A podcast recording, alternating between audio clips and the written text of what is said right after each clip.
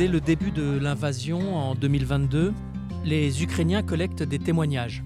On va en entendre un qui a été publié dans Desk Russie. C'est une ancienne notaire, Irina, aujourd'hui réfugiée en Israël, qui raconte comment sa ville, Izium, de la région de Kharkiv, mais proche de Donetsk, a été détruite par l'occupant russe. Pendant six mois de l'occupation, des centaines de personnes y ont été torturées et tuées. Dans cette petite ville de 50 000 habitants, il y a eu au moins 10 centres de torture. Voici le témoignage d'Irina, lu par Anne-Lise Heinburger. Pourquoi les gens ne sont-ils pas partis tout de suite? Personne ne croyait que les Russes allaient raser ma ville, Izium. Ils ont détruit des écoles, des églises, des bâtiments épargnés par les deux guerres mondiales. Izium a été rayé de la surface de la terre.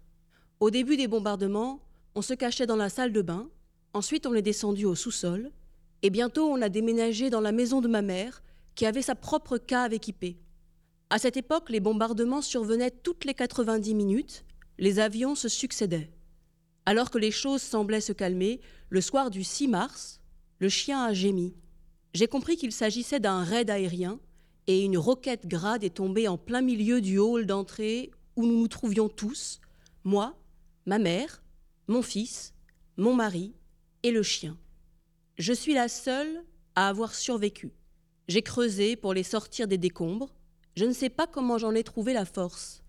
J'avais la tête fracassée et une jambe brisée. Mais j'ai écarté les poutres. Mon fils a succombé dans mes bras, probablement d'une hémorragie interne.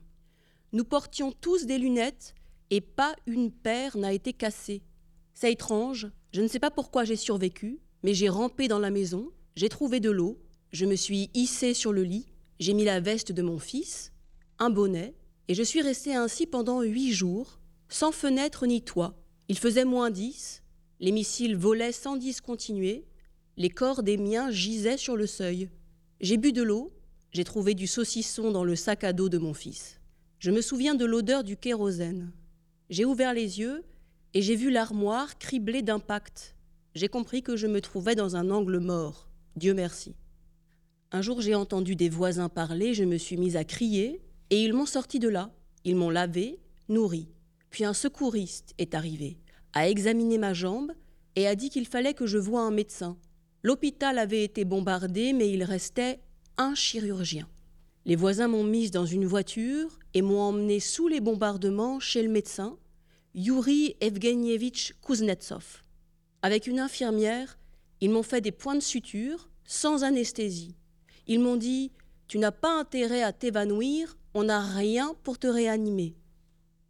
Quoi qu'il en soit, ils m'ont rafistolé et m'ont installé au sous-sol de l'hôpital. J'avais de la chance, il restait des tas de médicaments, de pansements, etc. Ils m'ont fait toutes les piqûres et tous les pansements nécessaires, et je suis resté 25 jours dans ce sous-sol. Beaucoup de gens avaient des blessures causées par des éclats d'obus, des fractures.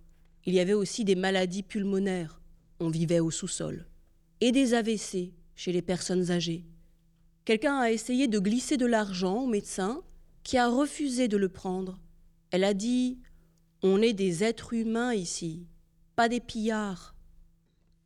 La responsable du laboratoire était une femme juive de 82 ans rescapée de l'Holocauste. Elle vivait dans la même cour d'immeuble que moi. Elle me connaissait. Un jour, elle m'a apporté un pot de confiture. J'ai protesté. Mais pourquoi, Eleonora Dalinovna? Prends donc, Irochka, c'est pour toi. Les Russes occupaient déjà la ville à ce moment-là, ils y étaient entrés fin mars.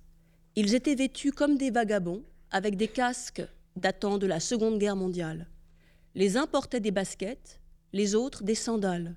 Une bande de truands, un ramassis de pouilleux. Ils ont visité tous les appartements, cambriolé les maisons, fait sortir les gens des caves. Quand c'était fermé à clé, ils faisaient sauter les serrures. Il y avait un campement de tziganes, non loin de là. Ils les ont chassés dans le froid en leur disant qu'ils n'étaient pas des êtres humains. Ils ont tiré sur leurs roulottes, se sont acharnés sur l'une d'elles. Des antifascistes, en somme. Il y a eu un moment d'accalmie et des volontaires se sont mis à exhumer les corps qui avaient été enterrés à la hâte dans les parterres de fleurs, dans les potagers, au pied des immeubles. Ils les photographiaient, les inhumaient, donnaient des numéros. Mes proches ont été enterrés dans un cimetière à l'écart, du côté de la forêt. Je ne sais pas où ils reposent, sous quel numéro. Pourquoi tout cela? Nous sommes pour la plupart russophones. Izium comprend de nombreuses nationalités. S'y sont installés à une époque beaucoup d'Arméniens qui fuyaient Bakou, des Azéris qui quittaient le Haut-Karabakh, des Ossètes fuyant les Russes, la diaspora tchétchène. De quelle dénazification parle-t-on? La ville vivait sa vie, on cultivait des fraises, on ramassait des champignons, on commerçait, on construisait, on faisait des routes et des ponts. Personne n'appelait Poutine à la rescousse. Il faudra une génération avant de pardonner ce que les Russes nous ont fait. Je ne comprends pas comment on peut bombarder une ville endormie à une heure du matin et dire ensuite que c'est nous qui nous tirons dessus. C'est moi qui ai bombardé ma maison, qui ai tué ma famille, qui me suis coupé le pied. Qui peut le croire? Je ne vais pas me morfondre, je dois vivre, ne serait-ce qu'en mémoire des miens, dans l'attente d'un juste châtiment, œil pour œil, dent pour dent. Je sais bien que ma peine n'est qu'une goutte d'eau dans l'océan du malheur général. Le pire pour moi, c'est de rester seule au monde. J'étais une fille unique et je n'avais qu'un enfant, un fils de 33 ans.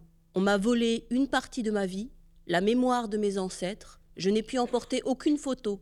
Il y en avait une qui datait de 1920, où l'on voyait la famille de ma grand-mère maternelle. Les Russes ont brisé le lien entre les générations.